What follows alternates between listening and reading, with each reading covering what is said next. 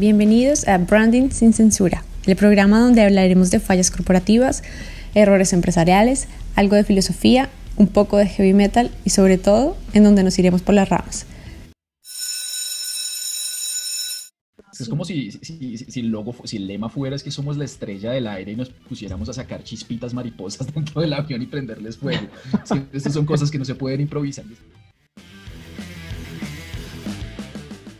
Uno disfrazado de payaso, de pollo, no hay problema. Esto le permitió conocer el negocio de raíz. Cuando Ranner hijo heredó la compañía de su padre en 1984, está constado de 120 tiendas que anualmente dejaban pérdidas por 500 mil